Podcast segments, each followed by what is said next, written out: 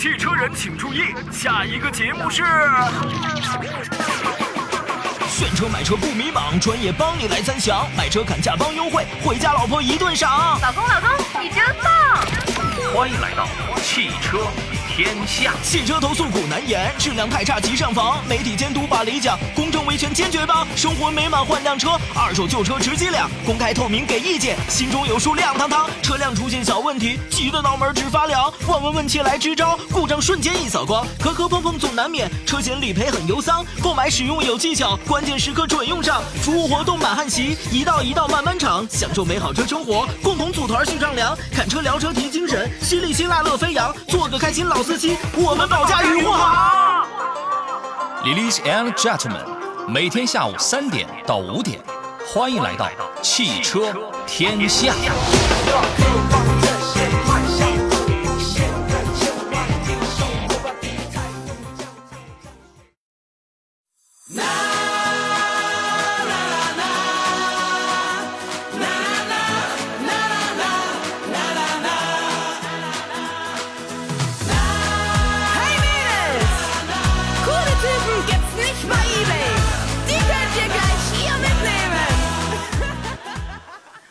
嘿，大家下午好，这里是山东广播电视台交通广播，每天下午三点到五点全新升级的汽车天下，我是小石头，又到周末，问候行驶在路上的您。啊，以往的周末都会觉得说，哎，不知道您今天使用的是哪一种交通工具，正在听我们的节目呢？但今天我发现了，路上的人那是真叫一个多。我甚至怀疑，很多现在行驶在路上的、走在路上的人，可能都是游客。那个人多到啊，就是让我觉得仿佛全城的房子都空了。啊，确实是一个春光正好的周末，那大家可能出来赏一赏花呀。这个看一看景呀，和朋友约约会，确实是十分的美好。我们的节目呢也十分的美好啊，正在陪大家度过。那每天下午两个小时的大时段直播。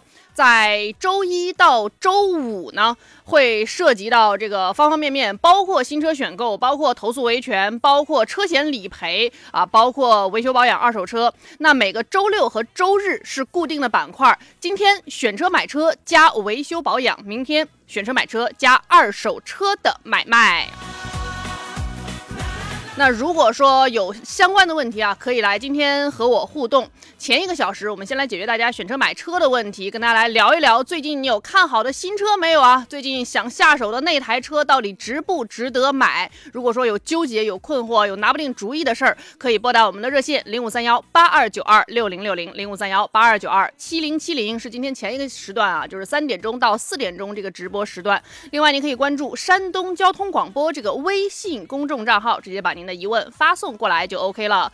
同时呢，我们山东交通广播这个微信公众账账号下方菜单栏当中有看直播，目前我们的节目正在同步视频直播当中，在大概明后天的时候，我们也会在蜻蜓和喜马拉雅。更新我们的节目绿色版本。首先邀请出我们今天的节目座上宾，帮助大家选车买车的嘉宾，资深汽车媒体人，来自盖世汽车的主编孙涛孙老师。Hello，唐尼老师好。嗯，Hello，大家好，石头姐姐好。这是我们一种全新的合作，因为其实汤尼老师以前呃跟我们一起评车聊新能源车也有很长一段时间了，但是还没有用这样的方式直接来跟大家进行过交流，是不是？嗯。嗯，是的，这是一种全新的方式，希望您能帮大家挑到这个呃最潮、最行、最好使，在路上跑得最快、甩大家最远的那台车。嗯嗯，好，能力范围内尽尽力。好嘞，大家可以拨打我们的两路热线零五三幺八二九二六零六零零五三幺八二九二七零七零。我们先来聊台新车吧。既然这个呃今天是一个全新的合作，那“新”这个字儿其实也是今天的关键词，也是最近这一段时间的关键词。汤尼老师有没有发现，最近这个新车发布一天一台都可能数不过来，就是这可能一天好几台，连着这么多天，每天你都能看见各种各样的新车发布。您觉得这个现象说明什么了呢？我觉得就是怎么说呢？这这个这挺正常的。其实我们的新车一直会就是就是这么多年，其实一直越来越多嘛。然后现在正好在一个新能源的，我觉得转型期吧。其实很多车企不断的开发布会，不断的这个有新车发布，不断的宣布它的新能源的战略。那有的是实车的发布，有的呢是可能是一些就战略的发布，然后把这个牛先吹出去，然后这个 对的产品还还不好说。然后呃，我觉得与前几年的这个疫情也有很大的关系，就是因为很多企业是憋了很多年了嘛，前两年前三年吧办活动还是不太方便的。所以，嗯，会会攒着在就是这个时间段，呃，放开之后来统一的发布一些战略、一些新车呀，确实是很多最近。所以说，他们前几年都在埋头搞研发，是吗？今今年终于可以说话了。嗯。呃，那我们来看一台，我觉得这台车不能算是提前把牛吹出去。反而这个是一个反过来的事儿，就是这台车的兄弟们已经在路上 跑了很久了。这台车就是广汽本田的型格 Hatchback 啊，会在二月二十八号，就是本月的最后一天啊，应该也是周下周二还是下周三这样子上市。其实这个 Hatchback 两厢版本，我会觉得这个是我个人的一个感觉，我会觉得说这台车其实特别应该早点推出一个两厢版本。但是呢，又基于现在的这样的一个时代，好像两厢车已经没有过去的这个在市场上这么吃香了。但是它现在呢，依然是来开始推出两厢版本。但是值得注意的是啊，它的动力上面是呃 1.5T 的涡轮增压四缸发动机啊，然后搭载了一个这个 HEV 的混动系统，并且呢，本田官方是说了，说两厢版和三厢版在这个悬架和转向的调教方面是有不同的，所以它会是完全不一样的一个驾驶。体验，所以其实这里面首先啊，就是其实呃，思域的 hatchback 版本已经是呃问世很久了，然后也会有很多人觉得说，因为思域其实本来就是一个呃比较有驾控感受的这样的一台车，那 hatchback 版本可能会更加强化这个东西。那其实来到型格的 hatchback 版本，您觉得会是一个对于呃这个玩车的人来说，算是一个能够引起兴奋的事件吗？嗯，这个巧了哈，这个正好是最近近半个月吧，正好是开了这个型格的两厢和三厢的都开过了，哇，就是 hatchback 嘛。然后呢，它其实有有有这个两套的动力系统，跟三厢是一样的，一个是一点五升涡轮增压的，一点五 T 的，然后另外一个版本是二点零的混动的版本啊。然后呢，嗯，其实 hatchback 这个车呢，我觉得嗯目前确实是在国内是一个偏嗯。小众一些的，可能是更喜欢这个玩车的人啊，或者一些对日系车的这种 JDM 情节，就是有一些改装情节的，可能会去考虑这款车。但是我觉得它不是一个主流，而且这个车呢，呃，就是我开完了之后觉得在，呃，这个车的优点哈，我说优点就是不管是两厢还是三三厢的型格，其实在这种操控感上、底盘的感受上，我觉得确实是很好的，就是在同级车十几万的这个价位之内。它是一个很有特点的一款车，它重心非常低，然后你的方向盘呀，基本指哪儿打哪儿，而且这个车你站在它跟前的时候，就明显的跟卡罗拉之类的这种是有区别的，有感觉它很低。像我这种三十多岁的这个中年人，开这种车已经觉得很难受了，因为我一上车的话就感觉掉地上了，所以这个还是适合更年轻的一些这个喜欢这个驾控的。呃，这个车主去选择，但是 hatchback 这个不好的点在哪儿呢？因为它这个 hatchback 呀，它不像高尔夫那种是平直的一个造型，它这个是有点溜背的这种感觉。对，所以我在后排的时候有两个缺点，第一个就是我的头，我是一米八一米七八的身高，它已经碰到我的脑袋了，就是很不舒服。呃，这第一个，第二点呢，就是这个车的噪音，其实三厢型格还可以的，但是两厢的车型，这个 hatchback。明显的能听到从后备箱传来哗哗的这种声音是非常的明显，所以就是这款车来说的话，如果你是家用，这个没有说一个特别的情节对两厢车，我建议你选三厢。如果说我确实非常喜欢这个两厢这个车型，其实两厢车型它还挺好看的，是有点这个溜背的这个后边是斜着那种感觉，对，那就选它。所以嗯，然后另外呢，就是这个车的混动版本非常好开。不管是它的加速性啊，它的这种整整个的整体感非常好，但是它很贵，这个对非常贵。这个混动的版本就是可能比卡罗拉啊这类同级车或者比汽油的版本贵了不少。嗯，但是呢，它真的是是是很好，所以我觉得个人觉得哈，可能本田其实把一些这种呃精力吧，用在你你你看不到的地方，这包包括这个底盘的操控啊，这种驾驶的感受，这些东西其实在配置表上你是看不见的。你一看可能，哎，比卡罗拉呀或者是轩逸啊之类的，它怎么贵一些？它其实放在了一些你看不到的地方。我觉得它是比较有性格特点的。然后如果说你不介意刚才我说的这些缺点，其实可以选择的。嗯，优缺点都非常明显的一个车，就是这个太，我觉得如果说对于倾向它可以会选择它的人来说，可能那个缺点也不成为一个缺点。就是你都你都是一个这么年轻、这么有型格的人了，可能你也不在意后排坐的那些兄弟们 是否会受挤压。那如果说真的是家用的话，可能大概率也不会考虑这样一台车。当然，当你有这个老婆孩子或者老公孩子，或者是有父母坐在后排的时候，可能大概率不会去考虑这样一台车。所以其实它针对的人群。就非常明显了。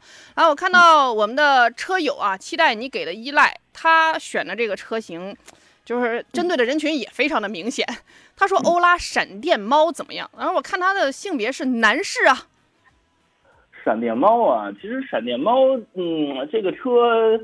因为现在欧拉怎么说呢，已经快不行了。然后呢，这这个快冲就是它推出这个这几年一开始的时候还行，然后现在是越做越往下走了。闪电猫这个价格我觉得很很贵，这个车。然后它其实一开始的是主打的这个性能，就是它的加速很快，加速可能是几秒啊，四秒多，四秒左右，这个对这个高性能四电机的。但是呢。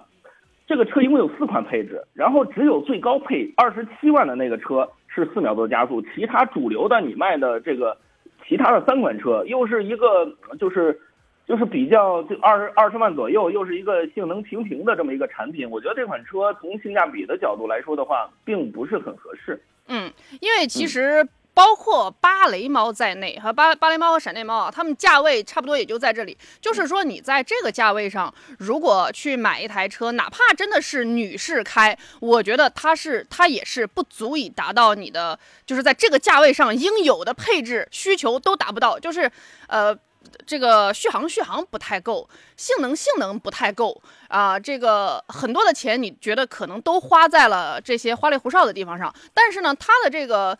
卖点也非常明显，因为这个花里胡哨现在就是没有其他车企做到，所以它就是这么一个事儿啊。就是其实之前，呃，在昨天的节目当中嘛，倒是有人问起说好猫。啊，好猫这个车其实对好猫这个车的性价比就明显要比闪电猫和芭蕾猫要高一些了。我们下一节回来继续来解决大家的问题。等我两分钟，我们的热线零五三幺八二九二六零六零零五三幺八二九二七零七零，或者您可以关注山东交通广播这个微信公众账号，直接把问题发送过来。两分钟之后我们再见。汽车天下，欢迎回来，在。三点到四点这个时间段，今天我们为大家提供选车、买车方面的服务，热线零五三幺八二九二六零六零零五三幺八二九二七零七零，在四点钟之后啊，到五点这个时间段，解决大家维修保养方面的问题啊，这个是我们周六固定的两个板块，那可以根据您的需求来和我们取得联系。今天我们前一时段的座上宾来自北京的资深汽车媒体人、盖世汽车主编孙涛老师啊，我们亲切的称称呼他为 Tony 老师，但是。您选车买车可以找他，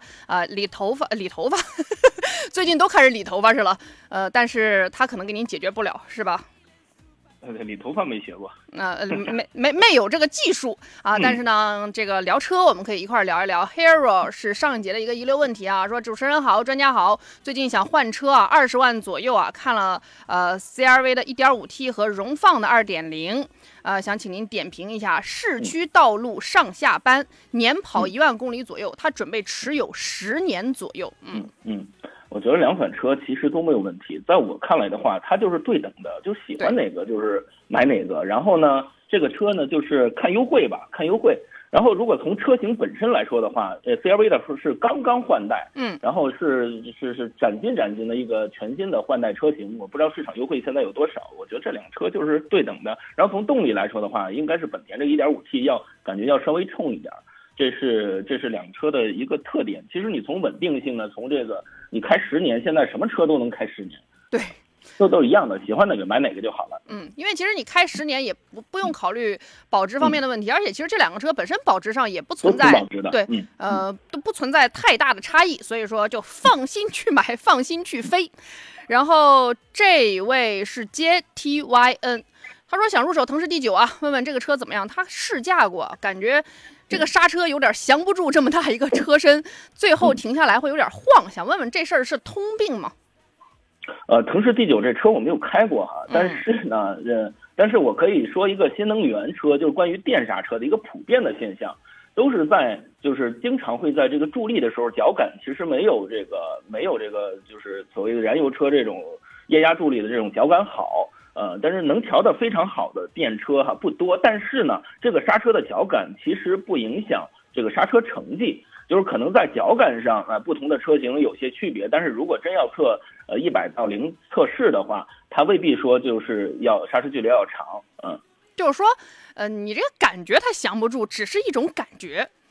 呃，对，呃，对对对，因为其实，在同级车目前来说，不管是合资车也好，或者自主车车那个车型也好，只要同级同价位，刹车距离其实都差不了太多，可能差个一米，差个两米，与轮胎的。这个附着力啊，与这个地面的当时的这个工况都有关系，呃，所以这个车从这个技术亮点上来说的话，是是还可以的。就是那个车路上倒是见过几回，那个车我没有开过，就是感觉挺高的，从后边看挺瘦高瘦高的这种感觉。嗯嗯，它的呃这个造型也好，包括其实呃很多人可能会非常痴迷它的这个。大冰箱、大彩电的这个配置啊，就是因为它作为一个家用，如果说真的是全家呃需要一起出行的话，可能确实是呃比较合适。就是说你担心的这个问题，可能只是一个。感受上的问题啊，就是说，如果你能解决自己的这个心理障碍，就是说解决我这个呃心理上觉得它仿佛不太安全的这个问题，就不存在问题。但是如果你真的说我心理上我就接受不了，我怎么开我怎么觉得说是不是真的可能会刹不住，那您就再仔细考虑考虑。不行，您就多试驾一阵儿。对，理论上来讲的话，这套 DMI 的系统是很适合 MPV 的。在市区代步的话，它虽然车很大，然后也并不是很费油，然后跑高速的话，它有一个。发动机的直连状态是一个相对而言，从理论上来讲是一个比较理想的一个窗呃那个就是传动形式，而且呢，这个车支持双枪快充的。如果是你这个充电桩没人的话，可以把两个充电桩一起插到这个车上，要增加它的充电时间。对对，从这个技术角度来讲的话是还可以的。但是那个就是市场验证啊，包括这个后续的一些一些是不是？你可以，我建议去看看车主论坛什么的，看有什么问题。只有在长期的这个使用，可能会才能，呃，才能发现一些问题。嗯，呃，就是这个车现在没有那么多的反馈啊，你可以泡一泡车主论坛。然后我看到这一位啊，这个，呃，淡然若水老师您好，六万之内的电车有推荐的吗？其实六万之内也嗯很很有限了。就固定的现在六万之内真没什么推荐的，因为现在其实中高端的这个新能源车都在降价，但是这个低端的都在涨价。你像以前的话，像奔奔啊这种车型，奔奔 EV 啊、E-Star 啊，或者小蚂蚁啊这种的，对，它都涨钱了。以前可能四五万块钱，五万左右，现在都涨到七万以上了。然后呃，这个车六万左右的话，呃，可能还真没太有，可以看看这个。像奔奔 E-Star 啊之类的，像这种小车，我我最推荐这个奔奔，因为这个车其实在同类的小车中驾驶感受是最好的，就是电机功率也大，五十五千瓦。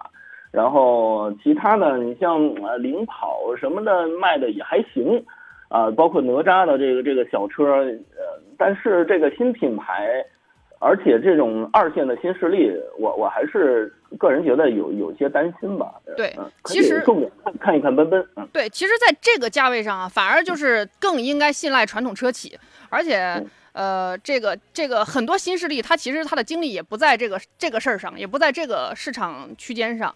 然后，呃，奔奔 E32 现在真的，因为奔奔 E32 其实还是价位偏高的，基本上起步就要八万左。哎，我我也不知道，奔奔 E32 现在其实终端也没有什么优惠。以前的话，那个车国民版只需要四万块钱，对，现在可能差不多就得七万了。七对，而且七万多不少呢。然后长安有一个那个啊，那个嗯呃糯玉米，对，嗯啊糯玉米的。起步价应该是比 E-Star 稍微低一些，然后长安的这个纯电是可以去看一看，了解糯玉米的这个这个起步价位啊，这个可能也只能是买一个低配，起步的价位是在这个六万之内的，可以来了解一下。然后我，然后我再再再补一个哈，就是你像现在的话，这个米呃五菱的宏光 mini EV 的话，也差不多都得就 Game Boy 版本也得五万多了，我觉得很贵了。包括那个糯玉米和 mini 宏光的 mini EV，其实这俩是差不多的，就都是属于那种怎么说呢？咱叫它老年代步也不对，都是一个很很低成本的这么一个东西。就奔奔这种车呢，虽然是一个油改电，但是它是正经的微型车。对，所以这个我的意见仅供参考啊，可能有时候说的比较直接啊，嗯嗯做参考就好了。嗯所以您可以考虑一下。其实呃，之前也会有车友啊说，就是说如果在七八万的区间当中来选择一个纯电车，七八万的这个区间。就是刚才我们说到的这个车型，不明，就是但是七八万就可以上到一个呃，像涛尼老师说的正经的微型车了啊。但是可能就会觉得说，哎，是不是就是之前那种小车涨钱涨上来的？你会觉得说没有那么值。但是现在我们面临的就是这个选项，对吧？对，然后我再增加一个选项，就有个车叫五菱的缤果，这是一个正经的小型车，就是 Polo 那么大的。嗯然后这个车呢，我昨天刚刚进行了一个静态的一个一个评测吧，但是现在有保密协议，不能说，大概一个级级别可以上网去查一查。嗯就是大众 Polo 这个这个级别定位的，大概是在三月初，三月二三号吧，会公布一个预售价。可能会在七到十万，就是呃比比您的预算可能高一点，可以可以看看这个车。其实现在市面上来说的话，就是这个小型车的这个级别可选并不多，再往上紧凑级的车很多，再往下微型的车很多，但是小型车不是很多，这个可以重点关注一下。嗯五菱的缤果，嗯，对，这个缤果目前还没有正式上市，但是其实很快也能够等到了。然嗯后黑若尔说：“您预计今年什么时间段购车合适？您要呃啊哦，他是前面这个啊，这个荣放和 CRV 的这位这位车友，大概在其其实我觉得三四月份一般有车展的这个这个时间段，应该算是近期比较合适了吧？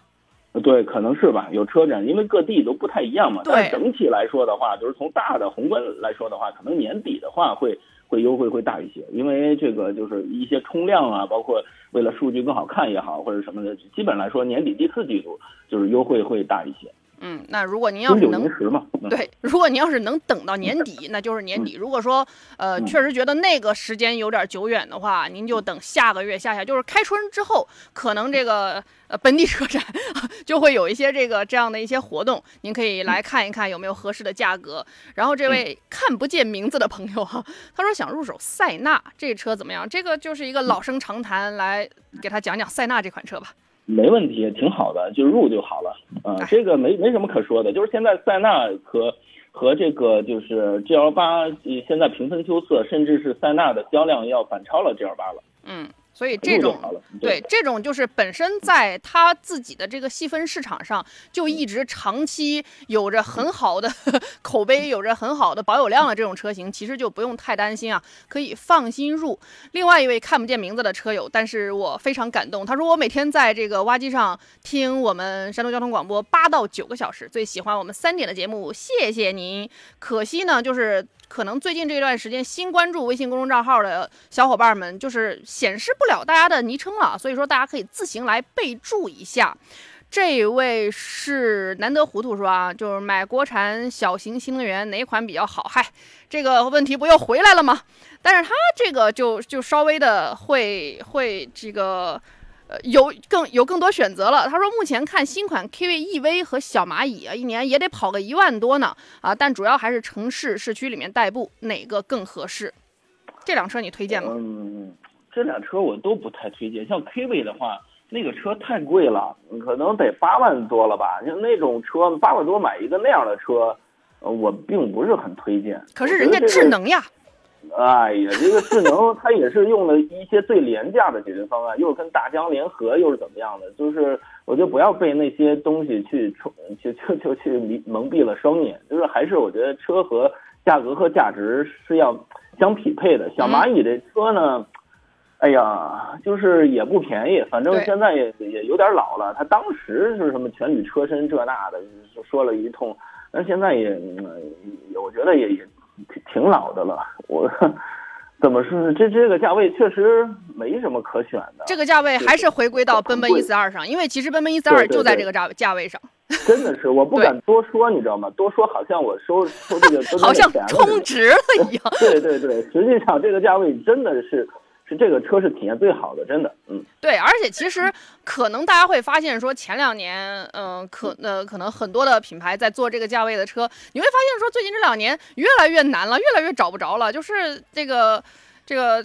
嗯，自主品牌们都去干一些其他的事儿了，所以其实你在这个价位上能选的还是从前那些车啊。那从前那些车都已经经历了比较充分的市场考验，那回归过来之后，就是给您提供的这些选项嘛，大家可以自行的去自行的去这个考量一下。反正就是呃，这个 KVEV 它可能就是一个就是一个有一个表面的智能感啊，然后。看看您在城市代步主要的一个需求吧。如果说您一年跑一万多，其实对于它的整个的这个。呃，基本的这样的一些素质还是要有一定的需求的。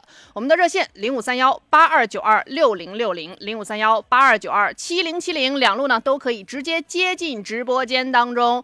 我们的微信公众账号是山东交通广播，可以直接把问题发送过来。那下一节呢会继续继续解决大家的问题，汤尼老师可以休息一会儿。我们在下一节会先请出我们今天的好物，然后再继续来跟大家一起聊车啊。那大。大大家也是可以来关注山东交通广播的微信公众账号，发送“天下”两个字，扫码进入我们的汽车天下官方车友群。我们期待着您的加入，和您成为一家人。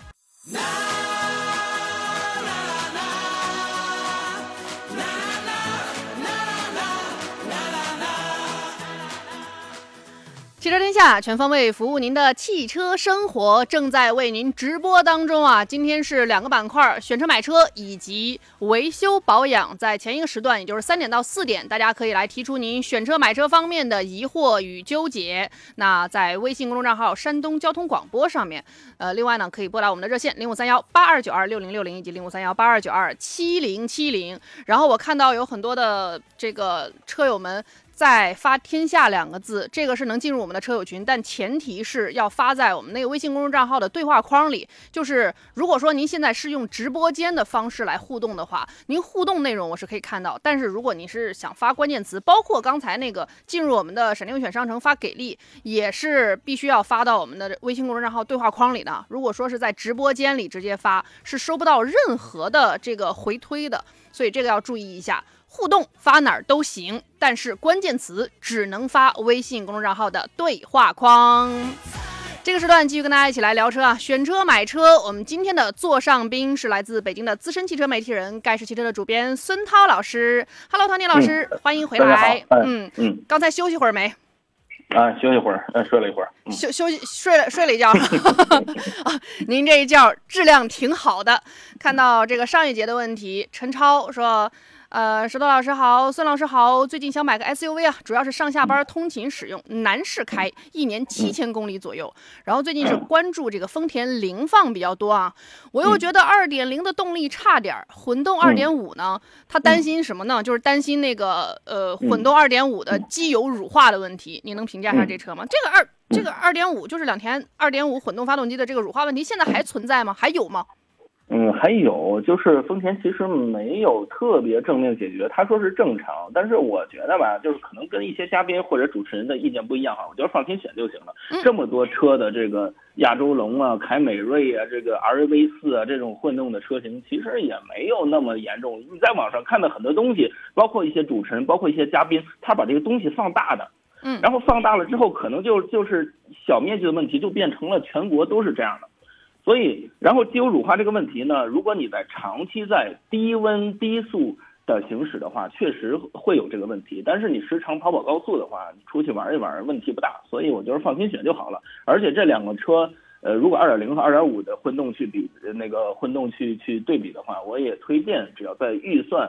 这个和和有有这个预算的情况下，也推荐买二点五的混动。嗯，就是咱也不生活在爱斯基摩，也不生活在漠河，就没有必要这么担心这个问题。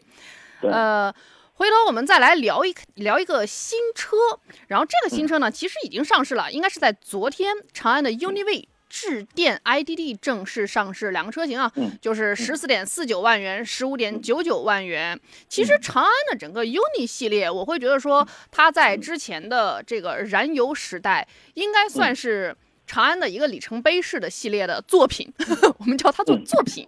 然后呢，现在是呃，除了这个。呃，就是这个混动的版本啊，插电式混合动力的车型，然后是紧凑车型。NEDC 的工况下呢，纯电续航是一百一十三公里，综合续航是一千一啊，这个也没什么好说的，大家都是这个水平。然后它的这个亏电油耗是四点二，然后支持直流快充。那搭载的呢是蓝鲸 1.5T 的涡轮增压发动机，最大功率是一百二十五千瓦，最大扭矩是二百六十牛米啊。它的电机最大功率一百二十五千瓦啊，扭矩是三百三十牛米啊。总之这个就是呃综合的功率吧是二百五十千瓦，综合的这个总扭矩五百九十牛米啊，就是这样的一个水平。然后它呃。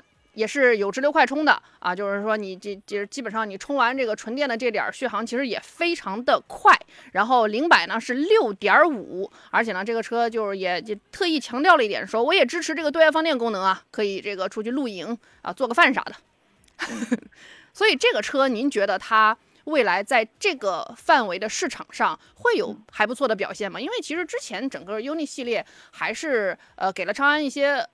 挺挺多这个新的生命力的，嗯，对，其实 UNI 系列这个这个不管从设计啊，从这个这产品力上，其实都是长安进入了一个新的台阶。其实这这个现在这个重点是 IDD，也就是长安的这套混动系统。嗯，然后我我的建议是什么呢？再观望一下。其实现在除了这个比亚迪的 DMI，其实其他的品牌，包括吉利的雷神、长安的 IDD。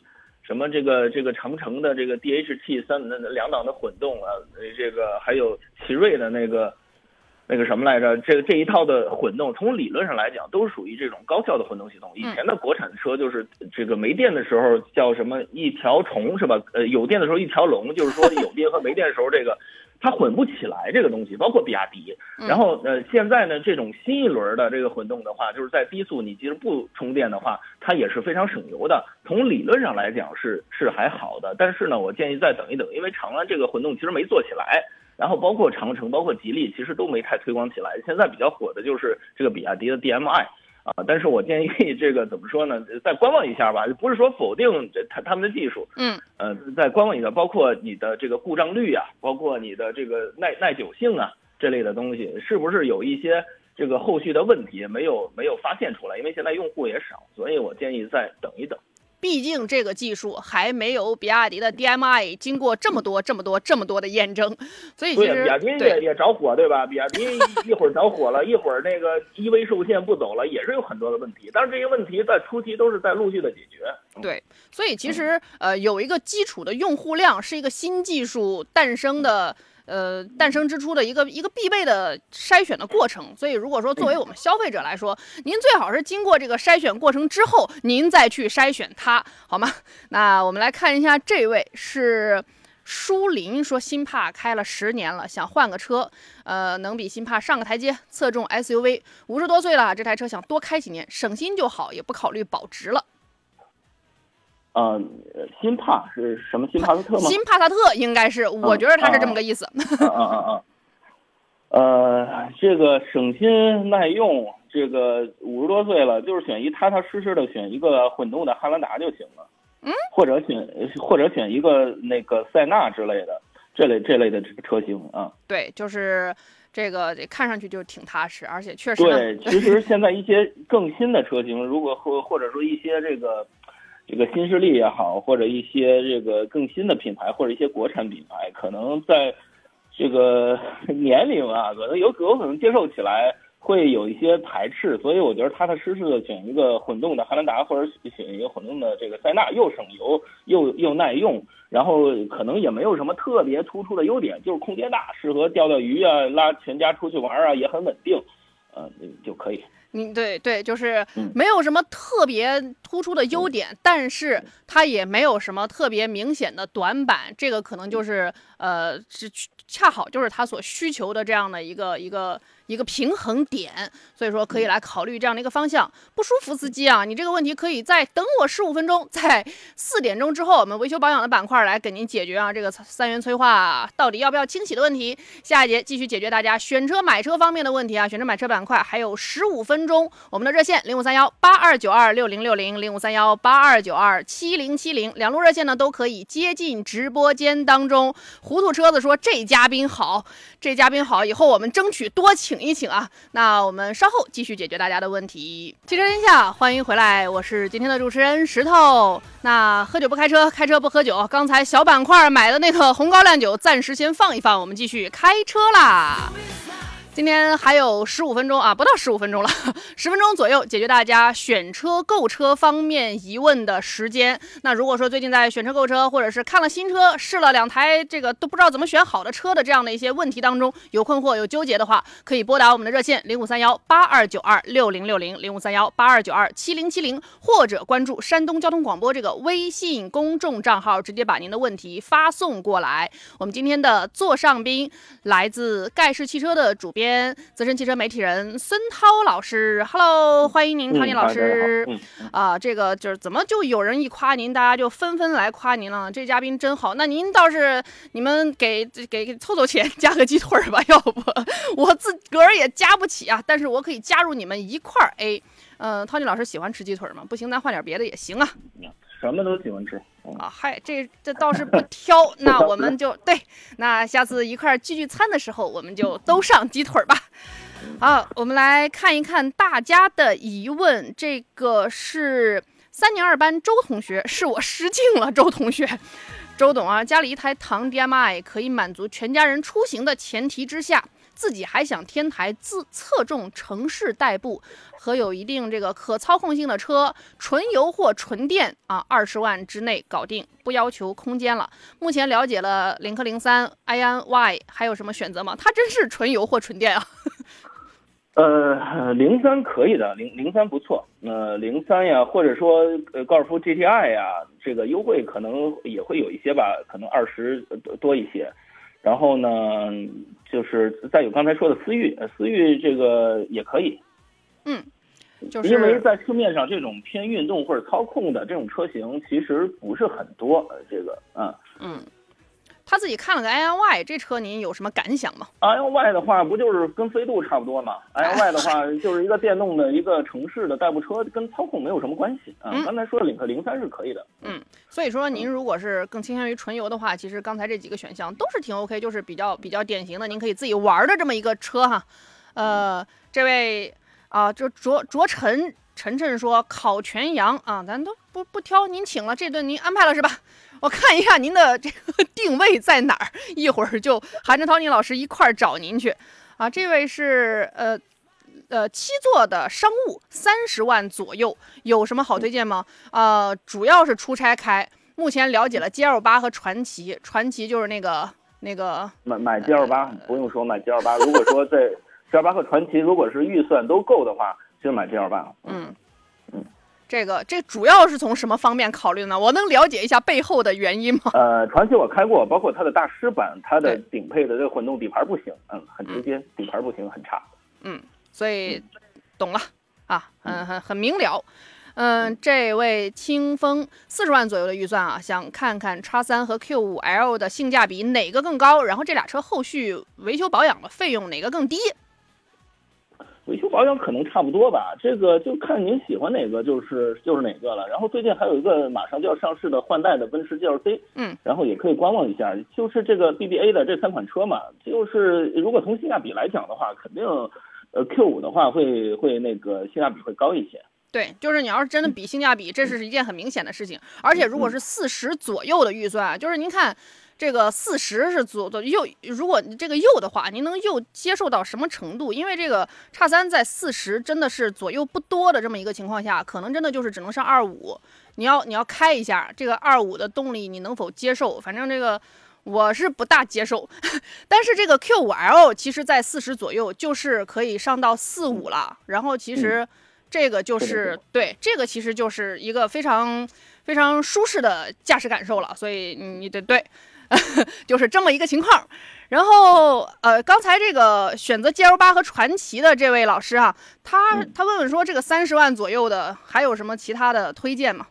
嗯，没什么可推荐了。然后别的就是塞纳嘛，我就建议在塞纳和 GL 八里边选一个。然后如果是老跑长途的话，其实塞纳的话，呃，这个混动的呃优势并不大啊。如果说那个市区也比较多的话，它可能日常代步也不会很费油。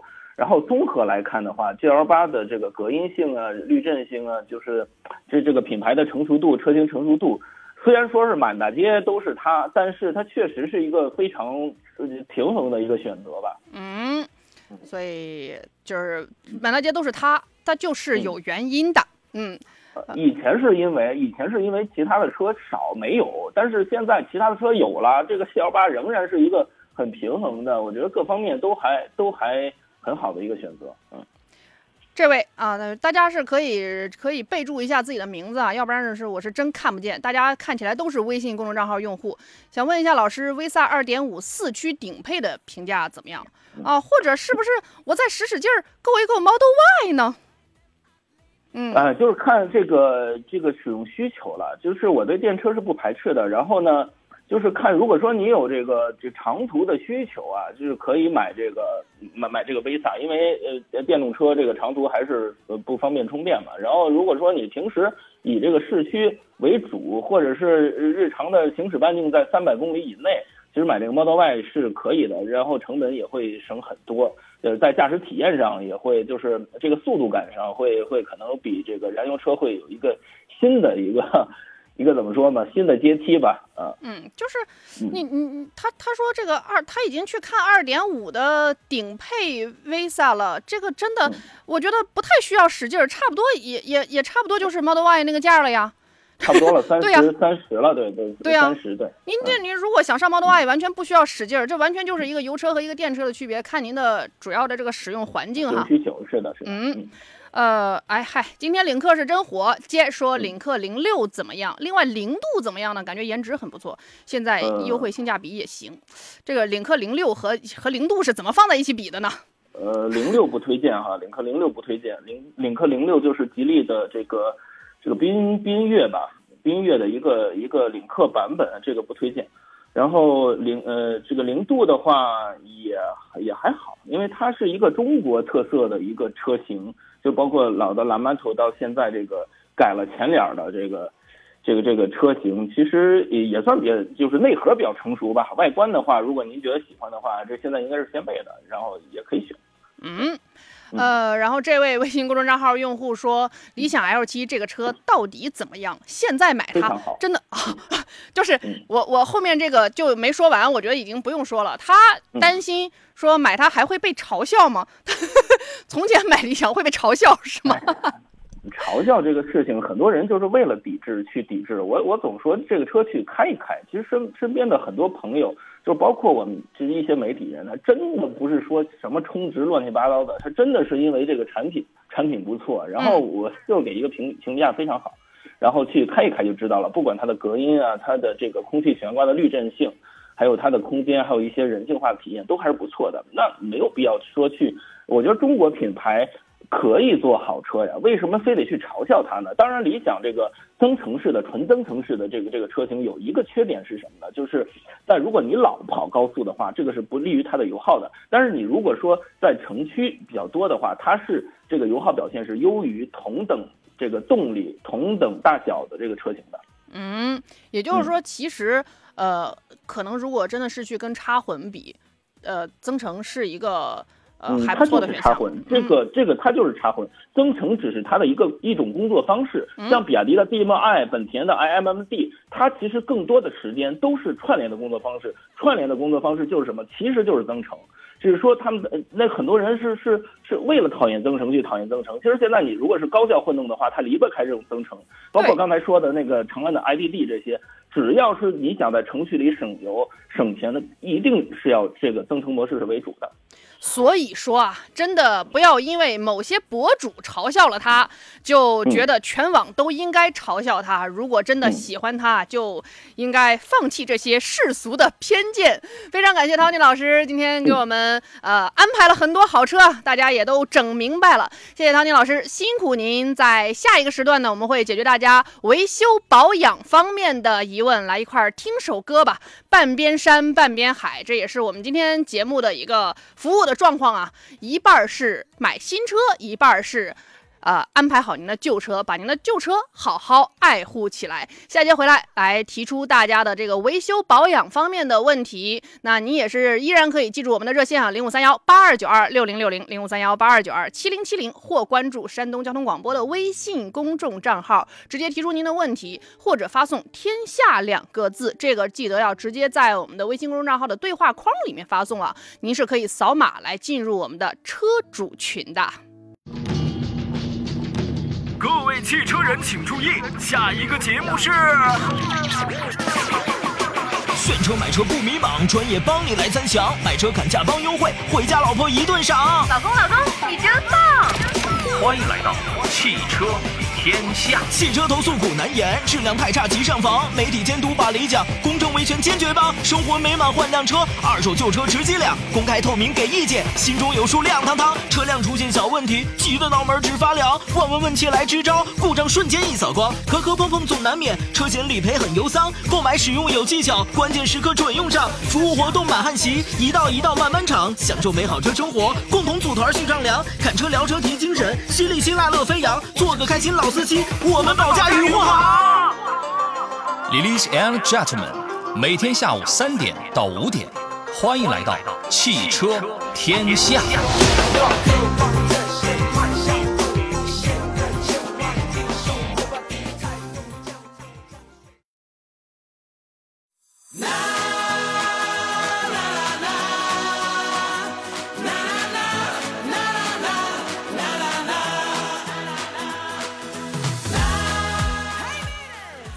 啊欢迎回来，这里是正在为您直播的周末的汽车天下。我们不叫周末版，我是周末，虽然陪伴大家，但是我们的服务依然如常。我是小石头。今天呢，我们前一个板块陪伴大家选车买车，那选好了的新车，现在该来保养了。说您这车保养周期咋这么短呢？也就半个钟头。好嘞，我们在四点到五点的这个时间段内来解决大家维修保养方面的问题。俗话说得好，会用会养，不用修。那大家呢，可以在这个时间段内来联系我们的微信公众账号“山东交通广播”，或者是拨打热线零五三幺八二九二六零六零零五三幺八二九二七零七零两路热线呢，都可以接进直播间。这一时间段的座上宾，大家非常熟悉和喜爱的高级汽车技师陈浩洋陈老师，欢迎陈老师。Hello，石头，好，大家下午好。陈老师，有个哥们儿一直在等待你，我也不知道他这会儿还在不在收音机前，或者在不在他的汽车里面。来，不舒服司机，您要是在的话，还守在直播间的朋友，给我扣个一。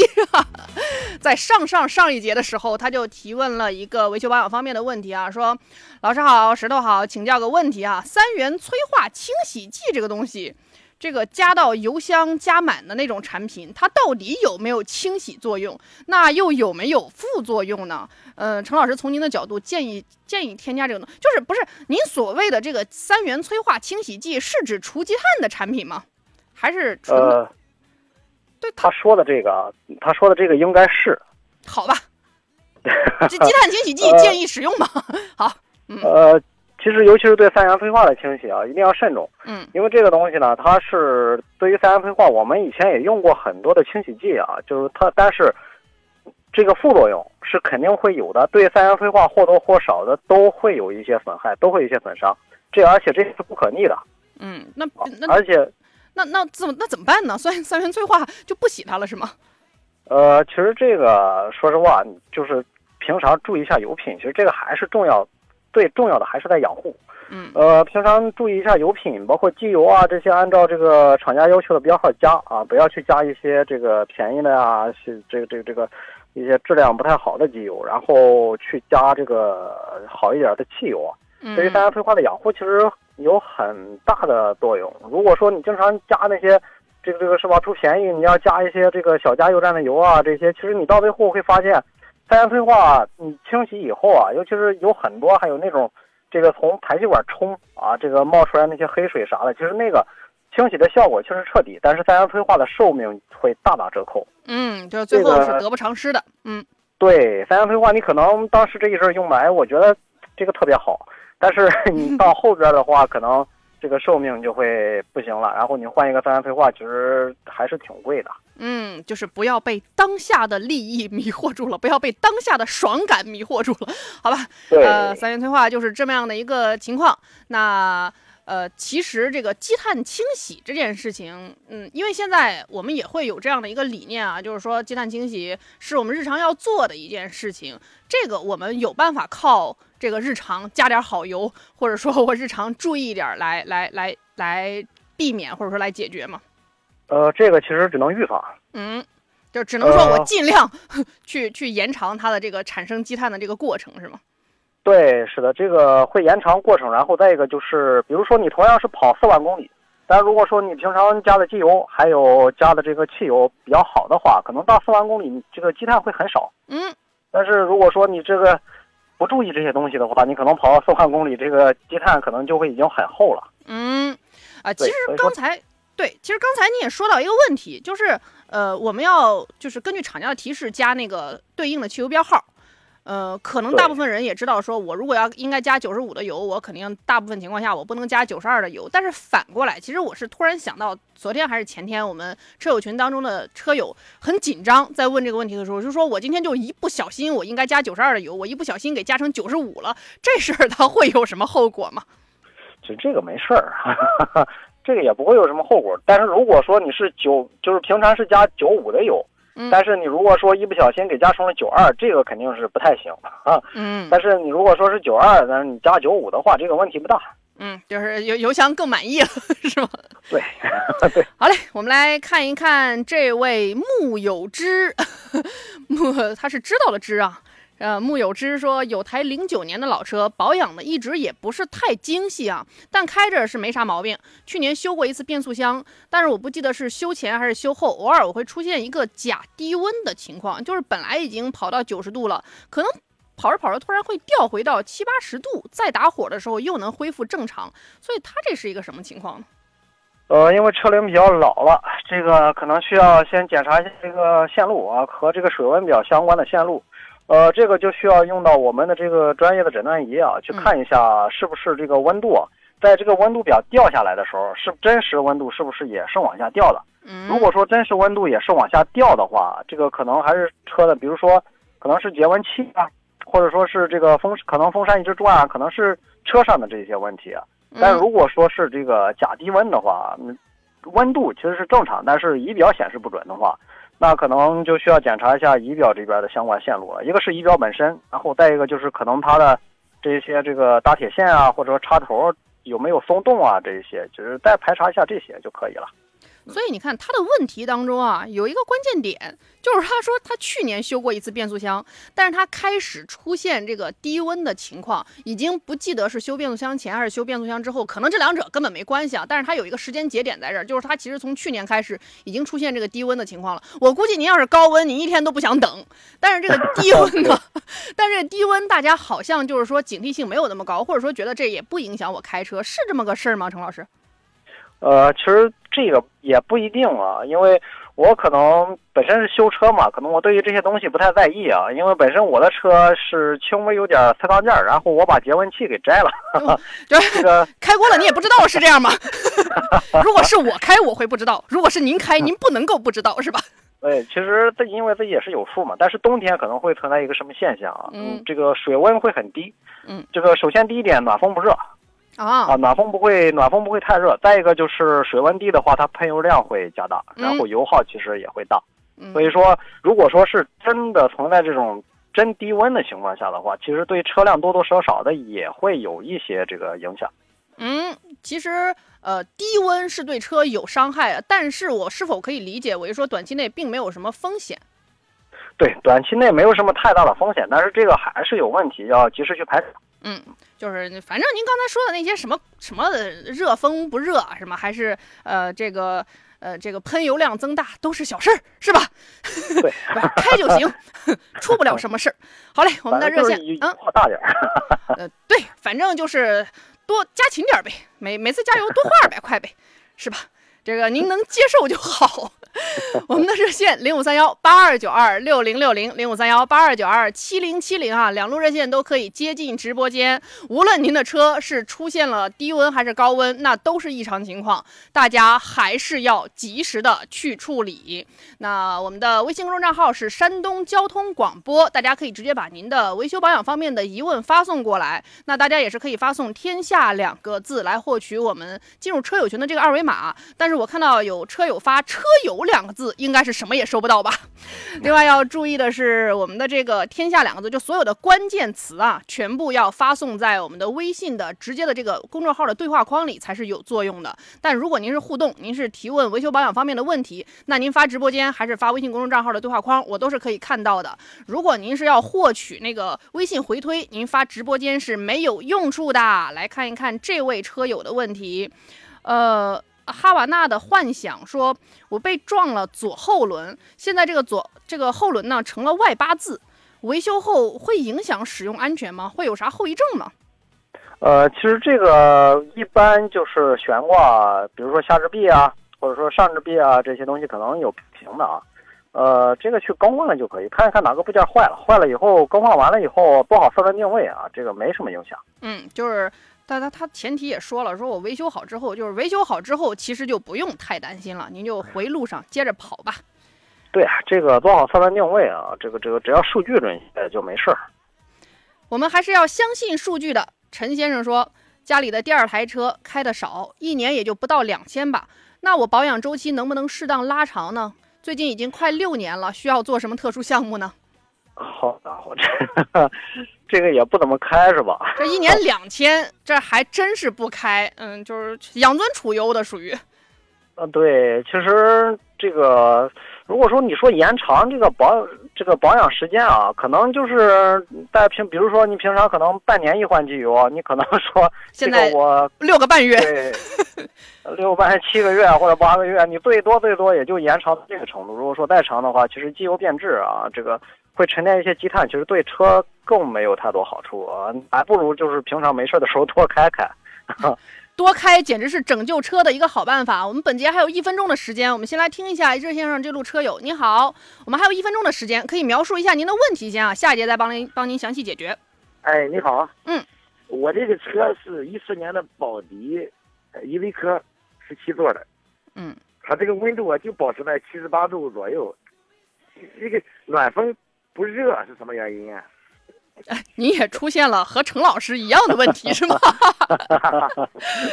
我我们下一节回来给您修空调哈。那个 大概大概我看一下，一分半啊两分钟左右的时间，您在线上稍微一等。那大家也是可以继续来拨打我们的热线零五三幺八二九二六零六零零五三幺八二九二七零七零。那可以在这个线上稍微的等待一下，两路热线如果有一路占线的话，直接拨打另一路就 OK 了。另外，我们的微信公众账号山东交通广播也是可以直接来发送您的问题的，通常我们会电话优先。汽车天下正在直播，欢迎回来，我是小石头。我们在四点到五点这一时段的节目当中呢，来解决大家维修保养方面的问题。本节目自从二月一号全新升级以来呢，每天两个小时大时段陪伴大家行驶在路上，解决您用车过程当。中的全方位的问题啊，今天新车买车加上维修保养两个小时的节目，那目前呢是在五点钟之前，您有维修保养方面的问题，依然可以继续拨打热线零五三幺八二九二六零六零零五三幺八二九二七零七零，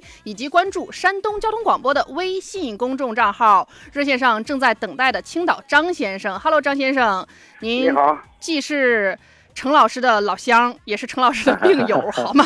我们来 解决解决您这个七十八度的问题。嗯，呃，你好，您啊，您说那个，我这个一四年的宝迪啊，跑了八万公里啊，嗯，对，那个冬天的时候温度老是保持在一个七十八度上下，那个出热风，但是不很热。啊，您这个车，您。呃，就是您这个车是之前维修过吗？有没有过维修？没有，没有，没有，没有，一直没有没有过。呃，从来没有过。呃，从来没有维修过。呃，几个点啊，第一个点，您看一下您车的节温器啊，是不是工作工作正不正常？那这个一个是你看看是不是是一直开着，然后关不上，啊，因为如果说这个这种情况的话，大多数就是在这个节温器上，呃，如果说节温器关不上的话，它温度会一直上不来，尤其是跑着的时候。您是这个这个，呃，是什么车型？全顺是吧？还是嗯，宝迪，宝迪，嗯，啊伊？利可宝迪，前那、这个这个看一下节温器，然后再看一下您的防冻液，防冻液之前换没换过？防冻液好几年没换了，两三年了吧好？几年没换了是吧？嗯嗯，呃，这个防冻液也是有可能，然后这是一个点，再一个就看一下您的水箱，呃，大水箱，包括这个还有一个暖风水箱，看一看堵没堵。哦哦哦，那对这个温度就是保持的倒是挺好，也不上也不下，但是这个越越跑的时间要如果跑个长途高速上，哎，热风就就感觉到很热，嗯平常其实跑着跑着，怠速我更没有热风了。啊、这这就是您说这个问题是吧？对，反正就是这几个点，一个是一个你前面的是一个大水箱，然后再一个暖风水箱，看一下堵没堵，然后再一个、去更换一下防冻液，因为防冻液也确实是好更换了，你这个年限。嗯嗯嗯嗯。然后再一个就是看一下这个节温器有没有问题，就这几个点。好，好嘞好，两个方面，谢谢。张先生去依次处理一下吧。希望您的 啊，不过冬天也过完了，希望您这个空调夏天特给力吧。呃，夏好嘞天是没问题哎，谢谢。好的，再见，张先生再。见再见。呃，我们来回到我们的微信公众账号上面啊，这个奋斗吧青春说，我经常在外打工，车呢就在家停着不开啊。他就是刚才那一一年两两千都跑不了的，可能是。他说对保修有什么建议吗？是对保修还是对保养啊？那保修这个事儿，无论您是停着还是开着，厂家保修的年限都是一样的。那对啊，如果说你你对公里数不到的话，那肯定就是按照这个按年限来时间来算了。嗯对，我估计他其实想问您的是保养啊，就是他长期停着不开。那保养和刚才那答案一样，您就是原本五千，现在可以 现在可以六千，是 这么一个对延长的对，然。后再一个，对，然后再一个就是时间上来说的话，如果说你跑出公里数来，尽可能的去按照时间来吧。嗯，就，是比如说你这个半年啊，或者说是可以延长到七个月，甚至说八个月，但是再长是确实不能长了。嗯，对，就是稍晚点儿还能行。对，嗯太晚了肯定不行。对啊，所以其实对于不跑的车来说，就是这个你你你没有办法从从这个呃保养上来节约更多成本啊。不跑您只能省下油钱，但是这个对于车本身来说，养尊处优也不是什么好事儿。对于人来说，其实也是一样的，您没事儿得多走走，它才能更健康。对，嗯呐，对，就是一会儿咱一块儿跑个圈儿哈，陈老师。下了节目该运动了。天蓬元帅二师兄他说了，他是问这个荣威 RX 五，干湿呃呃干湿离合器去西藏、新疆、呃青海什么的这些没问题吗？呃，这个这个它是二零一七年的车啊，行驶了三万，这三万十五里是什么意思？就是跑了三万多了。就想问问这车开去这个什么诗和远方，有没有什么要担心的？呃，他说的应该是干式双离合吧？对，干式双，好嘞，我也算个识字儿的人呐。好，啊其实这个倒没什么，就是跑长途的话，其实呃尤其是干式双离合啊，它特别怕这种这个拥堵的路况行驶，嗯，就是在频繁的换挡、换的频繁的换挡，它时间长以后它容易过热，过热以后就会出现这些抖动啊，或者换挡顿挫啊这些情况。其实如果说跑长途、跑高速的话，这些情况是不会出现的，这个倒没事儿。就只能说他去了趟西藏，回来之后车况会更好，是这意思吗？呃，不一定会更好，但是肯定不会坏。好嘞，放心的去吧，奔着您的诗和远方而去。呃，我们的老朋友莱芜孙萌老师啊，轩逸两万公里了，明天去保养。四 S 店送积碳清，送清积碳啊，需不需要做？他都送了，您看做一下吗？这个送的话可以做。就别洗你那三元催化是吧？嗯，对，你要说洗洗喷油嘴啊，或者说洗洗这个气门积碳啊、燃烧室积碳啊，这些倒是还可以的。嗯，就是该该洗的地方还是得放心洗。那个积碳毕竟是真实存在，但它才跑两万公里，其实两万公里，如果说你是经常跑这些堵车的路况的话啊，这个走走停停，这个提不起速来的话，这种情况可能积碳会稍微多一点，清清就清清吧。如果说你这个平常跑的路况比较好，而且这个可能也会经常的跑跑高速啊，或者说这个阿姆舍拉高转速啊，其实这些对于积碳来说，也就两万公里，嗯，没有什么就是需要清的地方。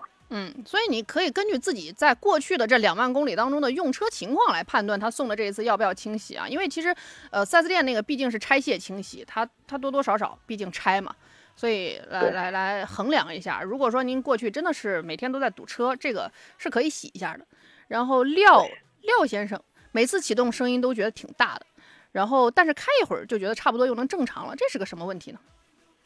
呃，一个是，嗯，我不知道它这个声音大小是有没有其他这个异响的响声，比如说一发动车会有这个哒哒哒的这些响声，如果有的话，这个也不知道啥车型啊，有的话可能就是比如说嗯咱们奔驰还有大众的这个 VVT 链轮这个容易坏啊，包括它的这个呃正时链条的粘链器这个也是容易坏，容易泄压啊，然后这是一点。再一个，如果说你只是单纯的早晨发动车噪音大的话，一个是看一看你这个是不是到保养周期了嗯啊，然后再一个就是看一看你的加的这个机油的标号是不是符合你这个车的，因为很多你比如日韩车系，它可能相对来说用的机油会稀一些，但是你如果说是加了这个机油厚的话，早晨发动车这个机油刚开始不流动的话，它难免会有这个噪音大的情况。嗯，就是它有可能是正常，有可能是不太正常，可能很大程度上还是得看您一个具体的声音啊，就是不行您录一段儿啊，再不行，我觉得最有一个最基础的就是大家下次发信息来，还是把您这个车的一些基础信息附上，因为这个各品牌和各品牌之间啊。呃，症状也不是特别的一样，呃，判断依据也不是特别的一样。嗯，好嘞，那程老师，要不然您稍事休息一会儿，我们听首歌，下一节回来继续来解决大家的问题。欢迎回来，继续我们的节目。今天维修保养时段的座上宾是大家的老朋友，高级汽车技师程浩洋程老师。节目啊还有大概二十多分钟的时间啊，依然可以继续解决大家维修保养方面的问题。零五三幺八二九二六零六零，零五三幺八二九二七零七零，两路热线可以接进直播间。呃。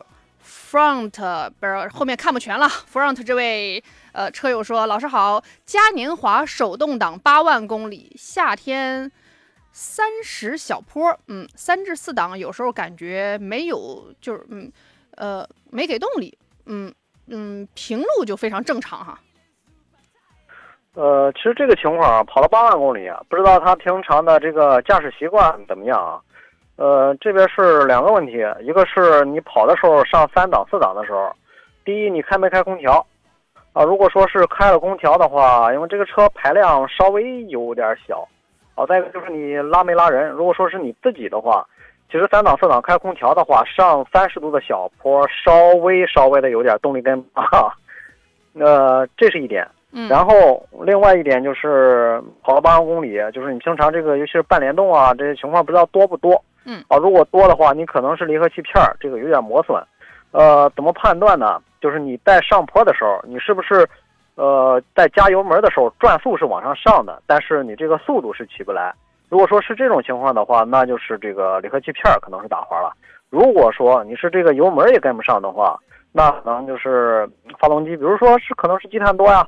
或者说是你这个开空调啊，这个负荷大，因为这个三档的三档的时候它扭矩比较小嘛，这个你再挂二档试一下，因为这个车排量反正有点小，就这么个情况哈。嗯，就是说它可能可能一定程度上也是正常的，是吗？对，这个还是因为跑了八万公里，看也不知道你之前有没有去保养过一些项目啊，比如说滑塞啊这些东西换没换过，也可能是滑塞这个到公里数了，这个点火不是那么强，然后尤其是在开空调的情况下。呃，嗯这种情况可能会这个特别特别的明显。嗯，先排查一下吧，以上这以上的这样一些情况，我们来接听热线上的这路车友。你好，哎，你好，哎，你好，久等了，哪里的车友哦贵姓？呃，我们年贵姓彭。嗯，彭先生啊，车是什么情啊，况我？嗯我想问一下，就是说我有辆车吧，就是说是个是个小型的那个长安货车，然后吧是应该是得有差不多一年了吧。他就是说我这个显示这个就是车里边这个显示屏上老是显示这个故障码，就是说车抖动的特别厉害。找了两家维修店吧，修了，然后都没查出什么问题来。到底这个是怎么回事？就是说一发动机车来以后吧，抖动的特别厉害。就是跑起来也是特别抖的厉害。这个显示上面那个故障码吧，它也是老是去不掉，就是有时候加油门吧加不上，加不上去，这怎么回事？呃，故障码的具体内容你还这个知道吗？这是个这个码我不是太清，但是那个维修那边人员吧，给检测检测一大顿，说检检测不出来这个是什么问题，反正有那个码，反正没给我看，反正是这个问题。对，那下下次不行您拍一下。对，这个最好拍一下，因为没有看到具体的故障码，我没有办法去给你一个具体的判断啊。您车是跑了多少公里了？在四万公里。四万公里。啊。四万公里按道理说的话，应该没有什么 别的事儿。就如果说抖动的话啊，呃，一个是滑塞啊，然后再一个就是点火线圈，再一个就是啊，这个都这个都换过了，全都换过了。啊，都换过了，都换了，都全都是新的。然后主要是我这个四万公里。啊，我我感觉应该是没没没啥问题，不知道它怎么回事，这突然间出现这个故障码，然后就是说，尤其跑在路上的情况下，就是说抖动厉害，加油门加不太上去，你知道吗？对，那它肯定是有问题。现在首先它也有症状，其次它也有码。那咱就去把这个码，下一次呃，无论您是再去之前去过的这个呃这个这个维修厂，还是去一个新的维修厂，咱把这个码记录一下。然后我们每个周四和每个周六下午都会有一个小时的维修保养板块。咱不行，带着您那个码再回来找程老师，好吗？啊，好嘞，好嘞，行行行，好嘞，好嘞，行，谢谢啊，好嘞，再见，彭先生。啊，期待着您的回来。下一路车友稍微等待了一会儿哈，你好，你好，你好，哎，呃，贵姓？然后车的情况可以说一下。啊，我姓孟啊，孟先生。呃，有这样一个问题，我开的是大众途安 L，嗯，呃，现在里程数是八万三千多公里，呃，就是加速的时候，车速在八十以上，一减速，车辆有抖动。嗯，您是一点八一点八 T 一点四一点四 T。也四起是干式双离合是吧？对对，干式双离合。啊，这个减速的时候有抖动。对，减速的时候有抖动。在降就是降档的时候抖动是吧？是就就是是比方说速度上到八十以后，突然一个呃一脚一脚刹车，它这个车辆就有明显的抖动。低速的时候没有这个问题。跑了八万多公里是吧？对，八万三。呃，这种情况的话，留意一下变速箱的那个机电控制单元，因为这个干式双离合也是比较容易坏这个东西。呃，有的可能跑到八万公里可能会出问题，有的跑到十万公里，反正十万公里上下吧。呃，这个是问题的高发期，十到十二万公里是最容易坏的。你如果这个车，啊，我这个车前几天刚过保修期，就是刚过三年。在过保修之之之前呢，他们做了一个全面的检查，没说这个地方有问题。嗯，呃，因其实这个东西啊，因为它是一个电控元件，这个没有办法去给你提前预料到，就是说这个东西可能会坏了，或者说是有这异常情况了。因为我这边因为有很多的车主朋友啊，他开的这个可能开着开着突然就会出现这种情况，然后突然就会爆码，这个机电单元就坏了，因为这个东西没有规律性。啊，现在就是没有爆码。呃，只是能自己能感觉到，呃，这个还可以用，但是一定要留意一下。对，但是一定要。那如果要是真正的这个元器件，这个元件要换的话，坏了的话要换的话，费用高吗？嗯，这个东西大约的价格应该差不多在六七千块钱，七千块钱左右吧。这个东西还是挺贵的。是啊。哎呀，那那就很麻烦。嗯嗯，那我知道对，这个东西嗯。其实这也算是这个大众干式双离合的一个通病吧，因为在十万公里上下的时候，其实也是高发期，这个比较容易坏。好的，好的，明白，明白。呃，您做一个心理准备，大概是这样的一个情况，您可以多留意留意它，然后不一定要这么这么迅速的就去换。我们呃热线上还有一路车友啊，你好，这这节还有四十秒钟，你好。哎，你好，你好。哎，我们还有四十秒钟啊，可以简单先描述一下您的情况，对。啊。你好，我是这样的，就是我老婆在二零一七年买了一个哈弗 H 六，呃，不是不是哈哈弗 H 七，嗯，它是那个二零一六款的，然后跑了差不多四万公里的时候，感觉有点烧机油，嗯，然后后来去四 S 店，四 S 店查了，他说是，呃，不怎么烧，然后呢，现在是跑到五万三千公里了吧，然后前两天突然晚上就是启动的时候就启动不了了，就像拖拉机一样。嗯，那这节的等待时间大概只有半分钟左右啊，我们可以线上回来，一会儿就解决。路况，汽车天下，欢迎回来，我们的热线零五三幺八二九二六零六零零五三幺八二九二七零七零啊，都可以接近直播间当中。目前目前热线稍微有一点点等待的情况啊，我们热线上的这位车友是哈弗 H 七的一个情况，呃，基本上您的。这个车辆的症状描述的差不多了吧？可以给这个，还有那个，还有那个，就是因为上次我是在 4S 保养是五万公里，嗯，然后中间差不多跑到五万二的时候，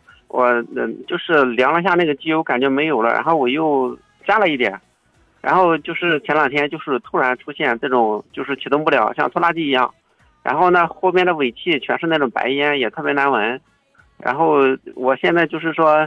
嗯，把这个车开到旁边的修理厂，因为我也不敢开了嘛，我就开到旁边的修理厂，然后他们检查了一下，说是那个防冻液那里有一点漏，然后给我修了一下，然后又加了那个机油，又加了防冻液，但是他修完了之后，他说可能你这个发动机是有问题的，我就想问一下，这个二零一六款的哈弗 H 七，它这个发动机是设计有缺陷吗，还是怎么着啊？这个没听说过，可能就是这个质量可能不太稳定啊，可能某一某一个车啊，或者是某一批的车啊，可能会多存在这种问题。但是你这个烧机油，照您这个说法的话，应该是很严重了，跑五万公里烧保养到五万两，对两五万两千公里烧的基本上都是没了。呃，我是五万两千，然后我看的不多了，我又加了，然后现在是不到五万三，然后直接就没了，现在是。您确定您车没有漏机油的地方吗？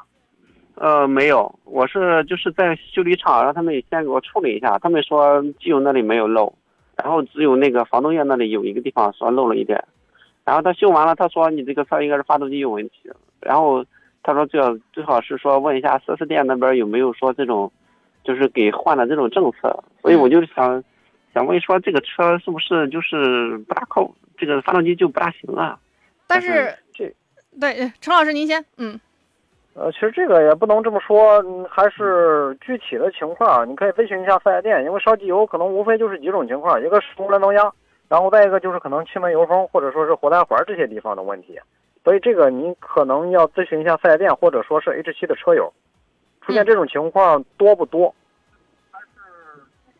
嗯，行，对，而且是这样的哈，您这个是应该先回去。找这个 4S 店呢，尽管您可能觉得这个车已经出了保修期了，它不见得能给你负多么大的责任，但是这个事儿依然是可以沟通、需要交涉的。然后，对，呃，对，就是也是包括您去的修理厂，其实也是建议您先去找 4S 店解决，因为他们毕竟会对这个车本身是更熟悉的。从技术角度上讲，您也应该先回去找一下他们。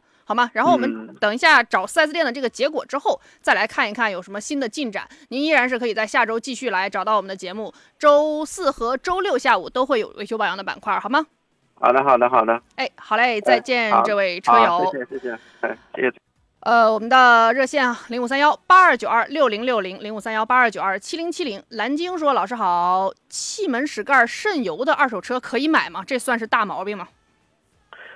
呃，这个要看什么车，啊，如果说是就是十几万的车的话，几万块钱的车的话，说实话换个气门室盖不算贵，但这个是不算大毛病啊。嗯，不算大毛病，可是你还是也得花钱是吧？对。嗯。但是如果你是放在，尤其是宝马车啊，宝马这个气门室盖是特别特别容易渗油。嗯。基本上换这么一个气门室盖就得一千多块钱，小两千块钱啊，这个也是比较头沉的一个事儿。我觉得您可以这样，这事儿也不是什么大毛病。如果他真是个宝马的话，您是不是可以拿这个事儿再把它砍掉两千块钱下去？对，这个可以。好嘞，您这个自己决策吧。呃，然后刚才的那个嘉年华的这位车友哈，他说，呃，您刚才说的这一系列 我全部都换过了，然后呃，这个上上坡的时候转速是不增的，就是在拉一个人的情况下。呃，不知道他之前。有有没有这种情况？如果说之前开的时候，呃，这个也是这种情况的话，那可能就是车的排量稍微有点小。嗯。啊，这个上坡的话稍微有点费劲，因为嘉年华这个车还是稍微小点嘛。嗯。呃，但如果说你之前是没有的话，但是现在是这种情况的话，呃，那就要这个检查一下。如果说我刚才说的这一些，比如火花塞啊这些东西可能都检查了没问题，或者说换了还是这样的话，那。可能就要看一下你这个发动机的混合气了，呃，是不是混合气过稀，或者说混合气过浓燃烧不好的话，就是或者说是加的油不好的话，也会出现这种情况。这个就要去找一个比较靠谱的汽修厂啊，或者四 S 店啊，这个去具体的排查一下了。嗯。这个有先有有有有优先级，有先后顺序。刚才那一系列呢，您是可以在周围这个捎带手解决的。然后如果说那一系列都没有能够成功解决您这个问题的话，呃，可以回到您非常信任的、呃技术比较靠谱的或者是 4S 店来来看一下这个混合气的问题。这位山上智久，好嘞，山上智久，尾呃尾气白烟大是什么问题呢？之前冬天觉得可能也正常，现在都春天了，还是有很多白烟。呃，其实如果说是温差大的话，因为那白色其实它不算是烟，是是也算是一些水蒸气吧。嗯。呃，雾化的一些水蒸气。如果说你一直是这么个情况的话啊，呃，注意一下，看一看你车的防冻液是不是有异常的消耗。嗯。呃，如果有这种情况的话，可能是比如说，这个这个缸内可能是有内漏，比如说这个缸件啊坏了，或者说这个机油散热器那边啊，这个是不是有渗漏？这种情况就需要去检查检查了。好嘞，这位我是杨说，老师好，石头好，我有一台日产的颐达一点六啊，已经呃开了十多年了，跑了十八万公里了，那保养也正常啊。最近出现了就是刚启动车挂 D 档加油不走的情况，啊，挂一档能走啊，但是这个挂二档不走，然后走了一会儿之后呢，回二档也能走啊，这样就是如此往复。呃，就是再挂 D 档才能正常行车，所以这到底是个什么情况呢？呃，其实这种情况可能主要出出在变速箱上。嗯。呃，这个应该会有记录的故障码，这个需要用诊断仪检测一下，看一看是不是这个报的故障码。因为我不知道它应该是 CVT 的变速箱，如果是的话，看一下这个 CVT 的炼钢，因为之前也是有过这种情况，这个时间长了以后，里边炼钢异常磨损，跑了十八万了嘛。对，跑了十八万了。对跑的公里数也是够多了啊。这个 CVT 变速箱其实本来相对来说的话，略微有点不抗用啊。跑到十八万公里出现点问题也是难免的，相对来说也算是正常。这个去找一个修自动变速箱的吧，去检修一下，看一看是不是。里边这个磨损的大了，如果说是的话，这个正常维修就可以了。嗯，人家也出大力了，适当也允许人家生个病休息休息啊，就是，呃，也给人家好好的修一修，毕竟这个是可以修的一件事儿。呃，对。然后这位车友，呃，他说，呃。去年雨天的时候，车陷到过泥里啊，后来被拖出来过。然后过了一段时间，出现过一个突然在高速上面咯噔咯噔大声异响，然后车急速下降的这样的情况，当时给我吓出一身冷汗。但后来又没有再出现过，很长时间没有出现了啊。但是现在呢，开它还是有一点心理障碍。我觉得你也是该有心理障碍，当时为啥没去看看呢？我对您这个行为也有点心理障碍啊。嗯，这个个人建议啊，去做一个全面的检查吧，尤其是对于这个变速箱，因为我不知道你是什么车，不知道是前驱还是后驱还是四驱啊。嗯，因为这些情况，你这个都是需要个别考虑的。呃，去做一个全面的检查吧，包括全车的底盘，尤其是在传动部分，包括传动轴，这个还有如果说前驱的话，看一下半轴，呃，后驱的话，把这个除了半轴之外，还需要考虑这个中间的这个传动轴。包括你变速箱里边这个这个传动部分啊，这些都去仔细的去检查一下，因为你陷到过泥里，这个不知道您是车拖出来以后，这个有没有水，水多不多？对，拖出来以后有没有换过这个变速箱油啊？这些情况，包括这个后边差速器油，因为这种情况也是比较容易进水的。嗯，时间长了以后，这个变速箱油可能会进水乳化，也是会出现这种情况的。所以说，这个需要去做一个全面的检查。嗯，所以就是时至今日，我们依然觉得这个车在当初您就应该送去好好的查一下。好嘞，但是呃。到今天也不晚，毕竟呢，它这您依然非常安全。那咱抓紧时间去把这个安全隐患给它解决掉。然后白露为霜说了，老师刚才听起来，我觉得 CVT 好像也不是特别靠谱，是干式双离合也不是特别靠谱。那么 AT CVT 双离合应该怎么选呢？呃，其实 AT 相对来说驾驶会比较平稳一些，而且相对来说啊，它的这个质量稳定性来说会更好一些，故障率会低一些。但是同样，它的维修费用啊 也是很高的。哎，这是一点。然后再一个呢，双离合其实也没有就是大家想象中的那么那么不堪啊。离谱。对它呃，湿式双离合可能问题会多一点，因为尤其是它的这个变速箱过热的这个问题一直不太好解决。嗯。但是呢，湿式双离合现在就会好很多很多。所以说这个倒是不太用担心。然后 CVT 呢，其实对于燃油经济性的体现是特别好的。但是如果说你是，但是如果你经常暴力驾驶的话，其实它还是扛不住的。它还是比较适合这些平稳驾驶的呀，这个这个开车不急不慢的这一些。